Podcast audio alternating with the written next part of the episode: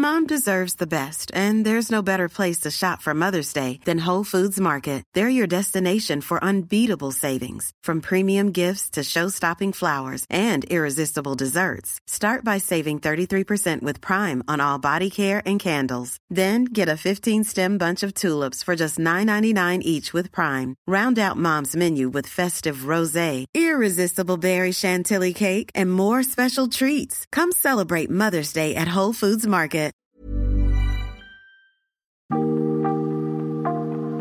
Bonjour, je suis Pierrick Fay, le présentateur du podcast des échos. Cette semaine, la story se met en pause lecture. Quatre épisodes pour vous raconter des tranches de vie et des destins parfois extraordinaires.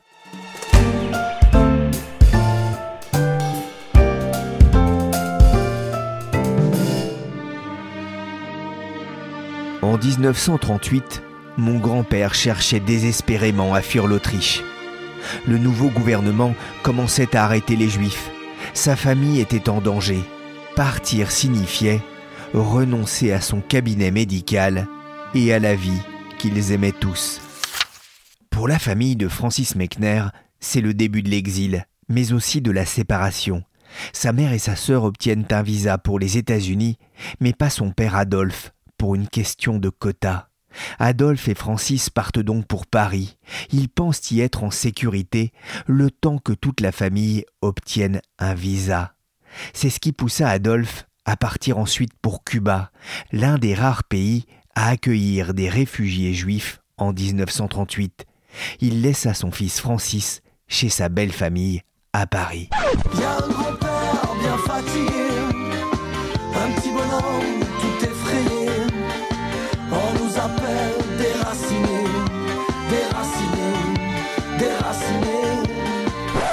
Déraciné par le groupe Les Barbeaux, une chanson tristement d'actualité dans le monde en cette fin 2023.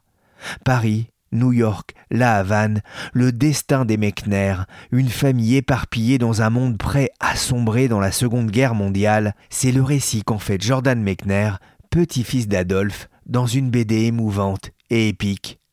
Bonjour Jordan Mechner. Bonjour. Vous êtes scénariste dans la BD, mais on vous connaît surtout pour vos réalisations dans le jeu vidéo. Vous êtes le papa de Prince of Persia, mais si je vous ai invité dans la story, c'est parce que j'ai découvert avec fascination votre roman graphique Replay aux éditions Delcourt, un récit sur trois générations qui mêle votre propre histoire et celle de votre famille. Alors d'abord, Qu'est-ce qui vous a donné envie de raconter cette saga familiale? Bon, euh, même si je suis plus connu pour euh, faire des jeux vidéo, quand j'étais petit, avant les ordinateurs, avant les jeux vidéo, j'adorais les BD et j'aurais peut-être euh, devenu auteur de BD. Je suis revenu sur la BD sur le tard. Et après 20 ans, 30 ans de faire des jeux vidéo, j'avais envie de raconter mon parcours mais aussi le parcours de ma famille. C'est une BD, on appelle ça plutôt un roman graphique hein, d'ailleurs, parce qu'il y a beaucoup de textes, il y a beaucoup d'histoires que, vous racontez. Comment est-ce que vous avez découvert cette histoire familiale hein? Bon, J'ai eu la chance, ma famille est d'origine juive euh, de l'Europe de l'Est, mon grand-père était euh, médecin à Vienne. Mon père est né à Vienne en 1951. Et euh, il était enfant réfugié en France pendant l'occupation euh, nazie en 1940. Mais mon grand-père, quand il a fait sa retraite de médecin dans les années 70, il a passé trois ans de sa retraite à écrire ses mémoires. Donc, des mémoires de 1000 pages avec des photos, des documentations, des lettres de l'époque. Et donc, j'ai vraiment eu la chance d'entendre de mon père et de mon grand-père ce qu'ils avaient vécu. C'était vraiment un travail d'historien en fait qu'il a fait. Oui, et je pense que c'était une sorte il a ressenti une sorte d'obligation de témoignage parce que finalement ils étaient peu de la famille euh, d'avoir survécu cette guerre. Vous êtes né, vous, à New York il y, a, il y, a, 59 ans, mais votre famille, hein, vous le disiez, est même originaire d'un petit village baladé, si j'ai bien compris, au début du XXe siècle, entre l'Autriche-Hongrie, la Roumanie et l'Ukraine au, gré de l'histoire. Oui, mon grand-père est né à Tchernovitz, qui est maintenant à Tchernivtsi, en Ukraine, mais euh, quand il était né, à la fin du siècle, ça faisait partie de l'Empire autriche-hongrois. Et puis euh, après, ça, ça, faisait partie de Roumanie, donc il y a les frontières euh, qui bougeaient sans arrêt. Ripley raconte euh, l'histoire donc de votre père et de votre grand-père notamment durant cette période tragique de l'histoire. C'est celle d'une famille juive installée à Vienne et qui voit s'installer surtout le national-socialisme monter. C'était important pour vous de témoigner alors que de nouveaux événements graves se déroulent aujourd'hui aux, aux frontières de l'Europe? Oui, en fait, quand j'ai commencé à écrire et de dessiner Replay euh, il y a trois ans, donc euh, je ne pouvais pas savoir ce qui va se passer et ce qui se passe euh, en Europe de l'Est actuellement à ce moment. Mais je pense que ça montre à quel point les, ces thèmes sont universels. Il y a des choses qui se répètent dans chaque génération. Et ça, c'est l'un des thèmes importants de Replay. C'est, bon, le livre s'appelle Replay, euh, d'abord à cause du côté jeu vidéo, parce que dans un jeu vidéo, on a la possibilité d'aller à l'arrière et de rejouer les choses pour euh, avoir un meilleur résultat. Dans la vie, euh, c'est malheureusement pas possible, mais c'est aussi euh, l'idée que la Deuxième Guerre mondiale, c'était une sorte de replay de la Première Guerre. Et actuellement en Ukraine, on voit encore des replays des événements. Quand mon grand-père était euh, adolescent, soldat, il était dans les tranchées de la Première Guerre mondiale, dans les mêmes euh, villes qui deviennent maintenant encore euh, une fois des zones de guerre. C'est vrai que vous en parlez d'ailleurs hein, de, de, cette période euh, où votre grand-père a, a, combattu euh, sur le front russe. D'ailleurs, il était un peu grande gueule, hein, ça, lui a, ça lui a coûté cher. Je laisserai au, lecteur le plaisir de découvrir euh, ces moments vécus. Mais il y a un travail aussi sur la mémoire et une mémoire qui tend aussi à se perdre, notamment près de la, de la jeune génération. C'est aussi faire œuvre de garder cette mémoire? Oui, quand, quand mon grand-père a écrit ses mémoires, il, il a exprimé qu'il aimerait que la prochaine génération continue le travail. Donc pour lui, c'était pas seulement une autobiographie, c'était une autobiographie familiale. Et euh, je pense que je suis euh, hérité d'une façon de cette obligation de témoigner, euh, juste de raconter ce que ce qui s'est passé. Et dans Replay, j'ai j'ai interprété les mémoires de mon grand-père et, ce que mon père m'a raconté, mais j'ai aussi raconté ma jeunesse, qui était très différente en tant que jeune américain à New York, une enfance assez safe, sans grand drame, j'ai consacré beaucoup de temps à la création des jeux vidéo. Donc c'était un luxe d'avoir une enfance comme ça. Et c'était grâce à ce qu'ils ont vécu et survécu que j'avais cette opportunité de créer des jeux comme Prince of Persia. Il y a une anecdote savoureuse dans Replay. Elle concerne la peinture. C'est la peinture qui a sauvé votre grand-oncle Joji? Ah oui, c'est incroyable. Euh, en 1938, quand euh, il fallait absolument euh, que mes grands-parents et que mon père, qui était enfant, qu'ils arrivent à fuir Vienne parce qu'ils étaient en danger de leur vie. Et c'était grâce à leur oncle Joji qui a trouvé dans sa cave des aquarelles signées Adolf Hitler. Et euh, finalement, il, avait acheté ces aquarelles dans un encadreur avant la Première Guerre mondiale. Il n'a pas trop pensé. Mais en 38, quand tout le monde cherchait euh, un moyen de fuir, il les retrouvait. Donc, il a échangé euh, ses aquarelles contre des visas pour lui et pour sa famille. Et c'est grâce à ça que mon grand-père et mon père euh, se sont sauvés. Laissant à la Gestapo, police spéciale du Troisième Reich, le temps de faire son œuvre, le Führer, après s'être arrêté successivement dans les principales villes qui jalonnent la route de Munich à Vienne, fait une entrée spectaculairement triomphale dans la capitale autrichienne.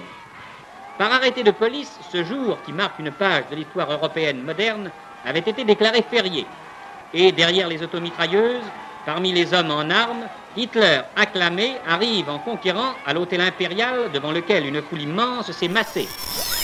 C'est vrai que le, nazisme rampant gagne du terrain chaque jour. Votre grand-père prend effectivement cette décision de quitter Vienne. Il échappe de peu d'ailleurs à une arrestation le jour où deux jeunes nazis viennent se frapper à sa porte. Euh, votre grand-père, vous l'avez dit, il était médecin. Il les a eus au bluff, il était courageux, c'était aussi un modèle pour vous? Ah oui, il était quelqu'un, c'est une histoire que euh, mon père il m'avait raconté parce qu'il était petit, il avait 7 ans. Deux nazis sont venus frapper à la porte pour amener son père et euh, son père a réussi à leur convaincre de partir. Incroyable, mais euh, peu après, euh, quand même, il s'est dit oh, maintenant c'est le moment de partir de l'Autriche. La fuite, elle s'organise d'abord vers Paris. Euh, donc Francis, euh, votre père, part seul avec son père qui s'appelle Adolphe. Sa mère et sa sœur restent à Vienne dans l'attente d'un visa qui va s'éterniser. Francis va même à un moment se retrouver seul à Paris, hébergé chez des amis, les Feingold, Suzanne et Raymond, euh, qui vont connaître aussi un, un destin incroyable, c'est ça, pendant l'occupation? Ah oui, bon, ça, c'est une sorte d'annexe à l'histoire, mais ils étaient dans la résistance et après la fin de la guerre, le journal clandestin qu'ils avaient créé à Paris devient ici Paris. Et en 1940, donc la famille est éparpillée. Euh, Francis est à Paris, sa mère et sa petite sœur à Vienne, Adolphe est à la Havane. Les Allemands se rapprochent alors du Touquet où Francis avait trouvé refuge. Commence alors un exode incroyable pour lui dans une France occupée. Un soir, il vous a raconté euh, cette fuite. Oui, euh, et j'ai eu la chance parce que beaucoup de gens qui ont vécu des choses dures, des périodes comme ça, n'ont pas envie d'en parler. Donc souvent pour les enfants, ça reste un mystère.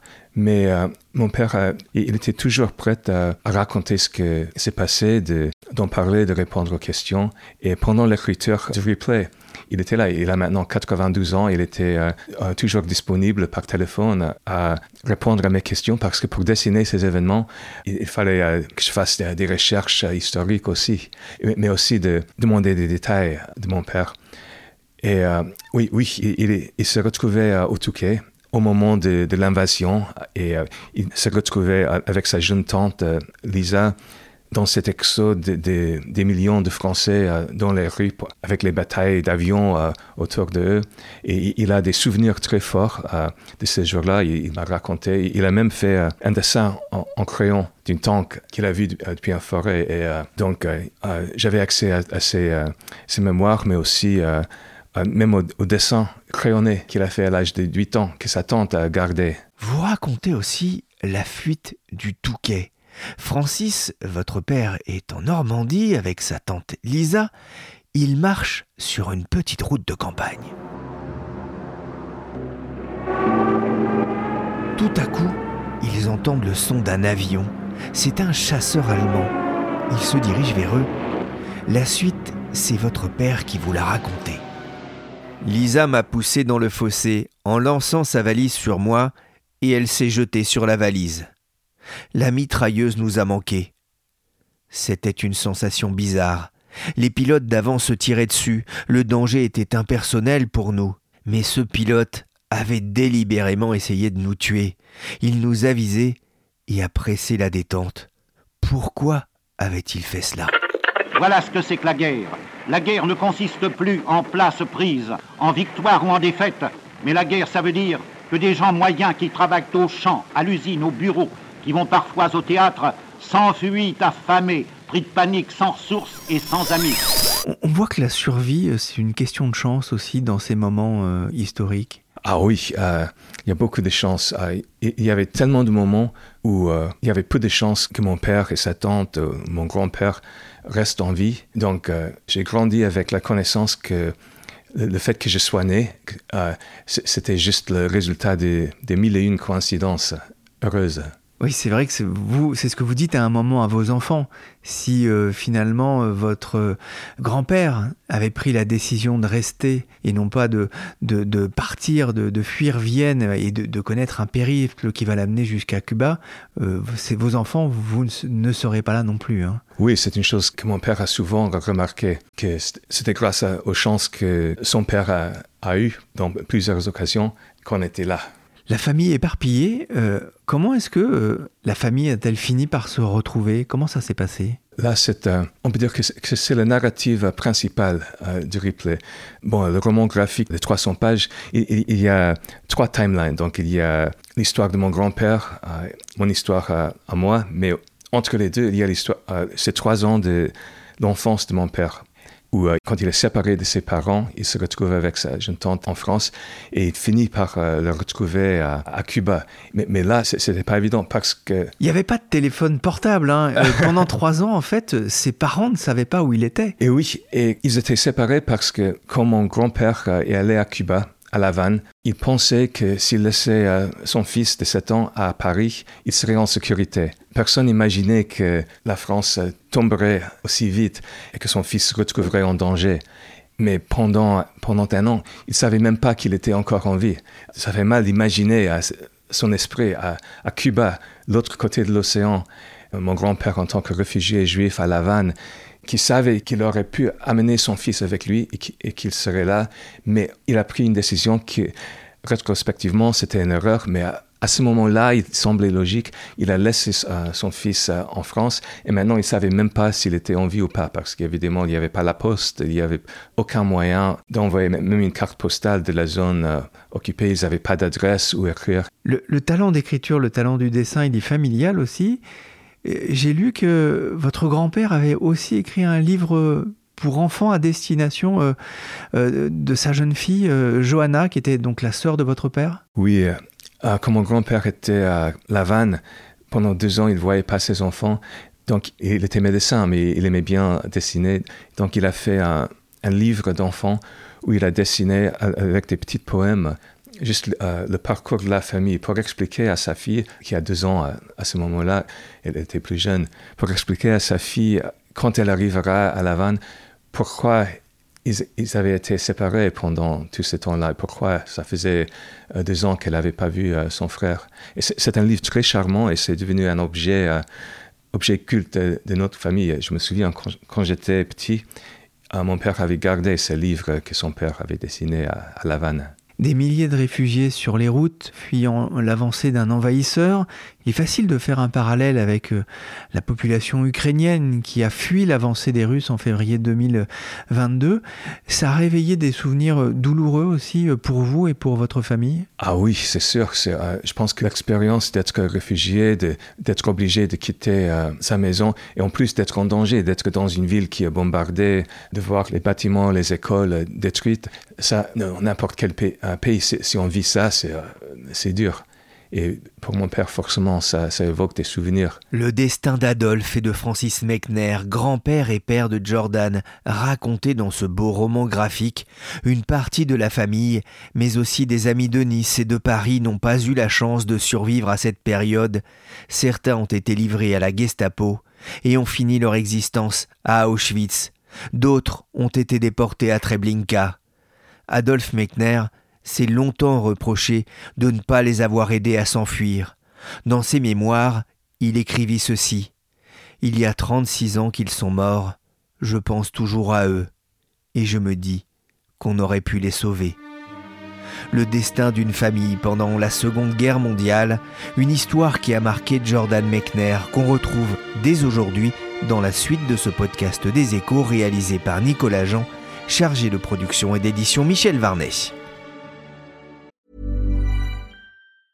Mom deserves the best, and there's no better place to shop for Mother's Day than Whole Foods Market. They're your destination for unbeatable savings, from premium gifts to show-stopping flowers and irresistible desserts. Start by saving 33% with Prime on all body care and candles. Then get a 15-stem bunch of tulips for just $9.99 each with Prime. Round out Mom's menu with festive rosé, irresistible berry chantilly cake, and more special treats. Come celebrate Mother's Day at Whole Foods Market.